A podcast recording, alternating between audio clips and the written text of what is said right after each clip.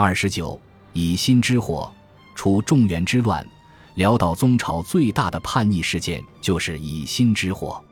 耶律以心是辽道宗朝的权相，自辽道宗耶律洪基即位后，即成为宠臣，由同知点检司事，迁同知北院枢密副使。清宁五年，迁南院枢密副使。清宁九年，擢升为南院枢密使，封赵王。平定中原之乱后，升任北院枢密使，晋封魏王。后更署理太师，权势一时无两。太康元年，耶律乙辛诬陷宣义皇后萧观音与伶人赵惟一通奸，造成辽史上有名的十相似冤案。结果，宣义皇后被处死。后又构陷太子耶律俊谋反，令其冤死于中。最后。因为暗害皇太孙耶律延禧不果，贬为南院枢密使，削除王爵，迁行中尹。